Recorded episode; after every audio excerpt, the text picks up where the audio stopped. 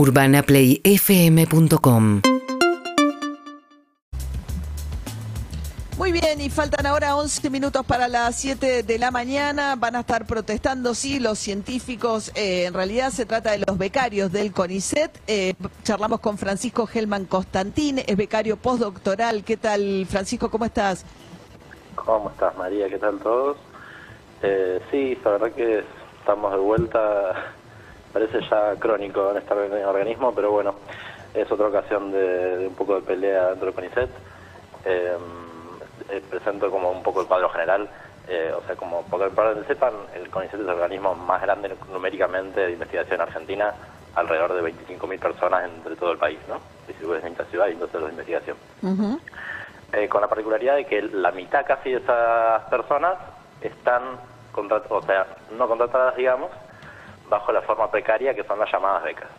¿no? O sea, hay una casi la mitad de la gente que trabaja en CONICET que no tiene derechos laborales básicos, sino que está bajo esa figura eh, históricamente muy problemática, que es la de llamarnos becarios y becarios.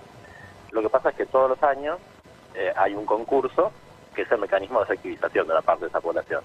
Todos los años hay una convocatoria que se llama ingreso a carrera, que permite que una parte sustancial de esa gente pase a ser un trabajador de planta o investigador investigadora de CONICET.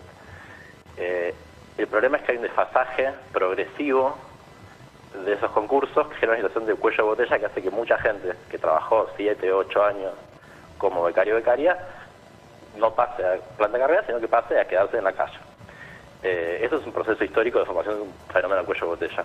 Ahora, además, lo que se produjo este año es que hubo una postergación progresiva, año a año, cada vez de ese concurso, que hace que este año ya directamente una eliminación de un concurso. Es decir, 800 cargos que habrían sido para que trabajadores históricos del organismo pasaran a ser formalmente eh, investigadores e investigadoras, vayan directamente a la calle.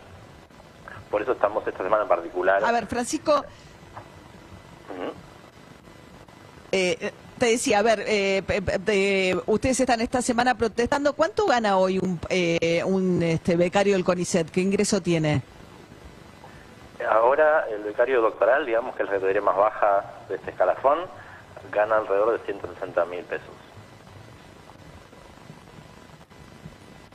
y es alguien ya recibido, ¿no? A mí me hacía acordar un poquito a lo que pasaba con los residentes de los hospitales públicos, estuvimos cubriendo mucho el conflicto también de todo el sistema de salud, en el sentido que es un sistema que está muy basado, ¿no? Por ahí en eh, becarios que suena como si fuesen, ¿no? Pasantes, en realidad ya son toda gente recibida, esperando entrar a planta del CONICET y ganan 160 mil pesos por mes. Exactamente, exactamente, una situación muy semejante. Eh, y sí, delata una lógica que es, que es bastante problemática hay una parte muy grande del trabajo que se hace cotidianamente, todos los centros de investigación que hacemos trabajadores y trabajadoras que somos ya graduados universitarios, que estamos por ahí preparando algún, algún posgrado, pero que de todos modos estamos produciendo cotidianamente eh, conocimiento en todos los organismos de investigación del país. Bien, Francisco Constantín, eh, a partir de la protesta de los jóvenes científicos precarizados del CONICET. Gracias, Francisco. Por favor, gracias María. Eh, realmente, digamos, son dos dos asuntos. Ahora tenemos entonces que pelear por eh, las condiciones en las que se da el próximo concurso, que tenemos que garantizar que haya una duplicación de, cargos para que realmente se pueda sanar esta situación de cuello de botella. Y por otro lado, también agrego un detalle también un poco histórico, pero que vale la pena situarlo, por esa situación de que es un trabajo precario. Eh, ahora lo que también va a ser urgente que tengamos eh, de este proceso va a ser que este año cobremos un aguinaldo. Es otra cosa muy elemental de un trabajador formal que, que vamos a tener que estar en las calles reclamando. Bien. Hasta luego, Francisco. Muchas gracias. Que tengas buen día. 6 y 53 de la mañana aquí. Seguimos en Instagram y Twitter. Arroba Urbana Play FM.